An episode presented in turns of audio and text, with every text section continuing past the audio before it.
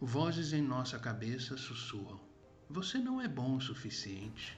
Você nunca melhorará. Você fracassou de novo. Vozes em nosso mundo, vozes em nossa cabeça. Quem é esse patrulheiro da moralidade que emite uma infração a cada tropeço? Será que ele nunca cala a boca? Não, porque Satanás nunca cala a boca.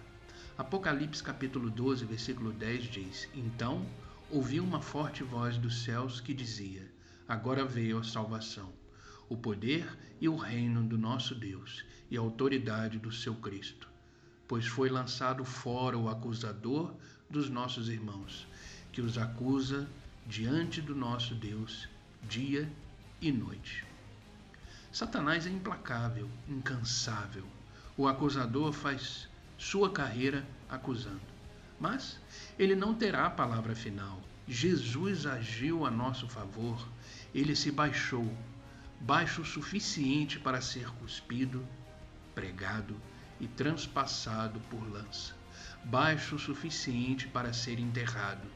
Então ele se levantou, aleluia, e vivo está. Romanos capítulo 8, versículo 34 promete: Cristo Jesus está ao lado direito de Deus ele pede a Deus a nosso favor. Temos uma ficha limpa, isso é pura graça. Descanse no Senhor, siga sua jornada. Os seus pecados foram perdoados por Deus. Não olhe para trás. Avante, os melhores dias da sua vida estão à sua frente. Pense nisso. Que Deus te abençoe.